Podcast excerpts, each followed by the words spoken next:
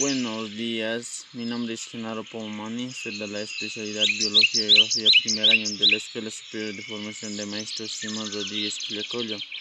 Les doy la bienvenida a la clase de hoy, donde conoceremos el tema de los seres vivos y sus niveles de organización. Eh, características de la madre tierra que posibilitan la vida. Eh, primeramente vamos a conocer una de las cuales o condiciones que hacen posible la existencia de la vida en nuestro planeta. El agua. El agua es un líquido esencial para desarrollar y mantener la vida. Eh, la distancia entre la Tierra y el Sol. La distancia que hay entre la Tierra y el Sol es importante para la existencia de la vida, porque el paso de la luz solar es vital para los seres vivos por otro lado, la temperatura, que oscila 15 grados centígrados en la Tierra, es muy importante para mantener la vida. Las dimensiones de la Tierra y la existencia de la atmósfera. Otra de las características de la planeta Tierra que hacen posible la vida son las dimensiones, el tamaño de la, la planeta y la existencia de la atmósfera, que gracias a ello existe la vida. Elementos químicos. Los elementos químicos presentes en la superficie terrestre que son resultados directos de los restos de condiciones que favorecen la vida en la Tierra permiten la existencia de las biomoléculas que componen a los organismos vivos. El campo magnético terrestre. Eh, la estructura de la Tierra forja un campo o barrera magnética esencial para proteger a los organismos vivos de la radiación solar en la superficie, por lo que su función principal se centra en mantener el equilibrio de la planeta frente a los rayos del sol que golpean la Tierra. Eh, elementos químicos que conforman a los seres vivos. Estos elementos biogénicos o bioelementos son aquellos elementos químicos que forman parte de los seres vivos.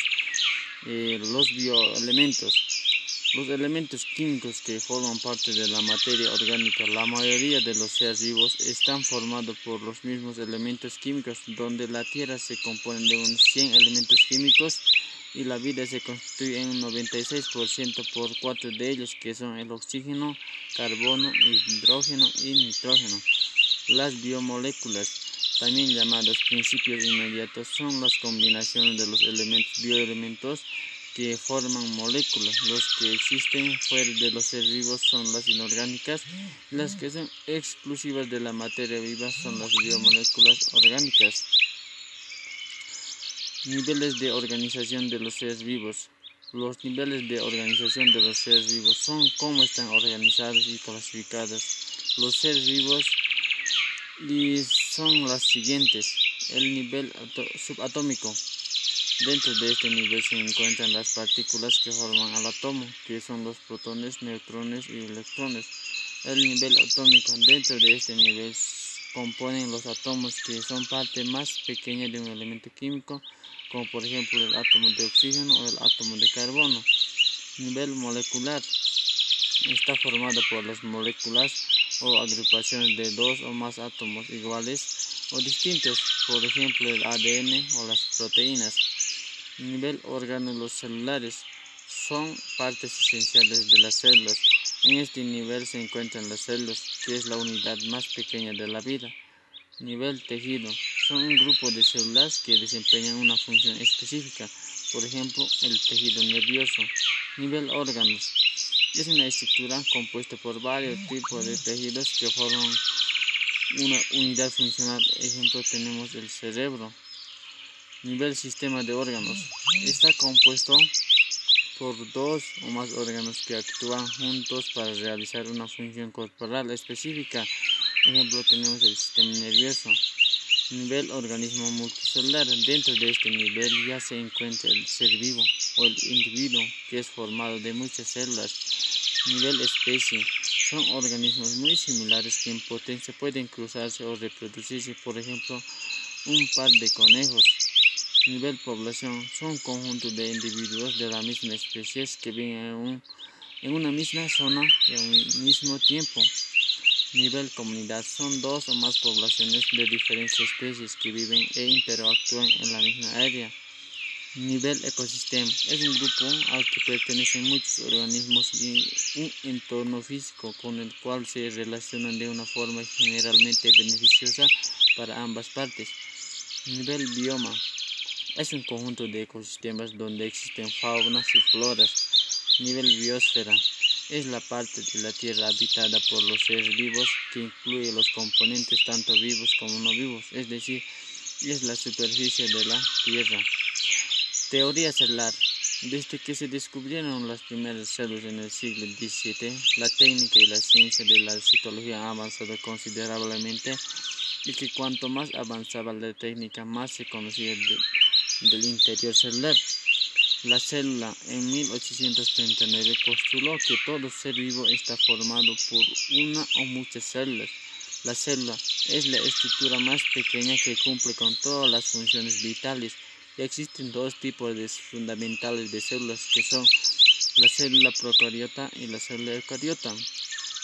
La célula procariota no tiene núcleo y tiene pocos orgánulos celulares, en cambio la célula eucariota contiene un núcleo y muchos variados orgánulos celulares. Entre las células eucariotas podemos encontrar dos organizaciones diferentes que son la célula eucariota, la célula eucariota animal y la célula eucariota vegetal. La célula animal no tiene pared celular ni cloroplastos, pero sí tiene centriolos y la célula eucariota vegetal tiene una pared vegetal y cloroplastos. Características de los seres vivos. Para que un ser sea considerado vivo, tiene que cumplir con ciertas características. Estas pueden ser eh, la composición celular. Es una de las características fundamentales de los seres vivos eh, de estar compuestos por al menos unas células o muchas. Homeostasis. Los seres vivos dependen de su estabilidad y su organización para subsistir. Por eso necesitan estrategias de regulación del entorno interno para conservar esa estabilidad. Irritabilidad. Un ser vivo responde a determinados estímulos como olores, sonidos, movimientos de acuerdo a su rol en la naturaleza y a su estado en el momento del estímulo. Metabolismo. Los seres vivos poseen diversos mecanismos para obtener materia y energía del ambiente y suele implicar dos procesos fundamentales que son el anabolismo y el catabolismo. Anabolismo. El ser vivo obtiene a partir de nutrientes simples. El organismo crea sustancias complejas y consume energía en el proceso. Durante el proceso de catabolismo es cuando se descomponen nutrientes complejos para obtener el material sencillo para componer nuevas sustancias de diversa índole y se libera energía en el proceso. Desarrollo y crecimiento. El metabolismo, por otro lado, les ofrece los insumos energéticos y materiales para hacer más compleja su propia estructura. Este proceso inherente a la vida de crecer y reproducirse consume energía y materia, sin embargo, este costo es necesario para garantizar la existencia del individuo y mantener la especie.